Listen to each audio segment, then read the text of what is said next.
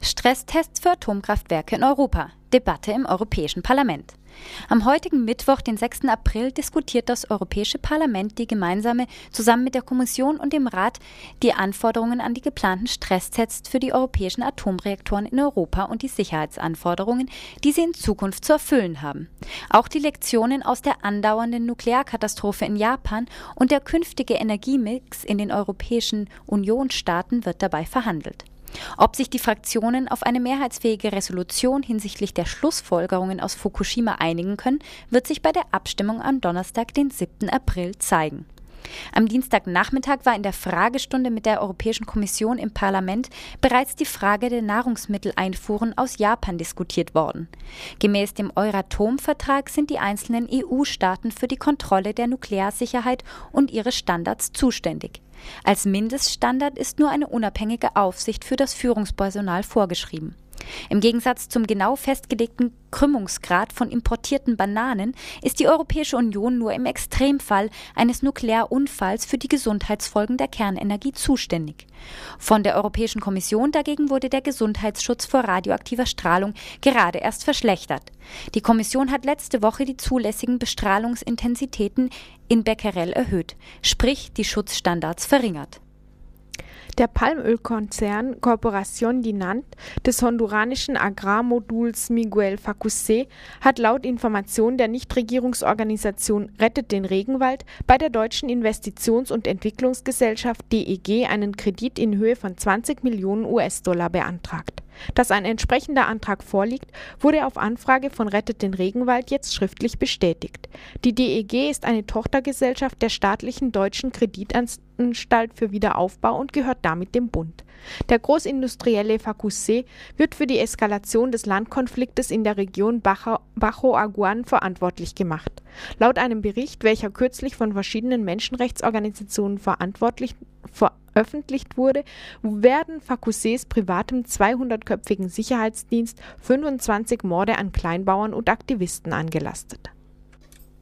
Reaktion der Europäischen Union auf die Flüchtlingslage auf Lampedusa. Zahlreiche Flüchtlinge aus Libyen erreichten in den letzten Tagen Malta und die italienische Insel Lampedusa. Im Europäischen Parlament wurde jetzt darüber diskutiert, wie die europäischen Regierungen mit der erhöhten Zuwanderung umgehen sollen.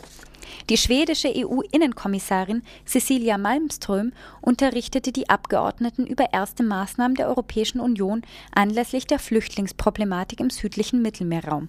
Langfristig gehöre dazu auch eine engere Zusammenarbeit mit nordafrikanischen Staaten, so Malmström. De facto hat dies oft bedeutet, dass nordafrikanische Regierungen Geld oder andere Vergünstigungen dafür bekamen, ihre Grenzen zur Europäischen Union hin dicht zu machen oder mit Frontex gemeinsam eine Überwachung der Küstenregionen zu organisieren. Kein Land kann mit diesem Druck alleine umgehen, sagte der italienische Abgeordnete Fioreio Provera der von der Fraktion der Rechtskonservativen. Der italienische Ministerpräsident Silvio Berlusconi hatte vor wenigen Tagen die Insel Lampedusa besucht und angekündigt, die Insel innerhalb von 48 Stunden frei von Flüchtlingen zu machen. Die rumänische Abgeordnete Corina Cretu von der sozialdemokratischen Fraktion vertrat bei der Debatte den Entwicklungsausschuss und forderte humanitäre Hilfe für die Flüchtlinge. Zugleich forderten spanische Abgeordnete der gleichen Fraktion, die Gelder für die Agentur Frontex sollten erhöht werden. Die deutsche Abgeordnete Franziska Keller von der Fraktion der Grünen dagegen forderte, man solle die Auslöser der Flüchtlingswelle bekämpfen, nicht die Flüchtlinge. Vergangene Fehler dürften nicht immer wiederholt werden. So hatte die Europäische Kommission eine Vereinbarung mit Gaddafi ausgehandelt, um sogenannte illegale Einwanderinnen und Einwanderer bereits in Libyen zu stoppen. Der Portugiese Rui Tavares von der Fraktion der Linken wies auf die Situation in Lampedusa hin, wo Flüchtlinge unter den schlimmstmöglichsten Bedingungen leben müssten. Zugleich warf er den Mitgliedstaaten vor, allein 2009 Waffen in Wert von 443 Millionen Euro an Libyen verkauft zu haben und damit eine Mitschuld an dem Problem zu tragen. Nach Übernahme des Flughafens von Abidjan aus den Hef Händen der UN haben am Montagabend französische Kampfhelikopter nicht nur Militärlager, sondern den von Wahlverlierer Bago okkupierten Präsidentenpalast angegriffen. Dabei hatte sich Frankreich unmittelbar in den ivorischen Bürgerkrieg zugunsten Ouattaras eingemischt, wie von dessen Botschafter in Paris verlangt worden war. Ouattaras Truppen waren in der vergangenen Woche über den Waffenstillstandslinie nach Abidjan vorgerückt.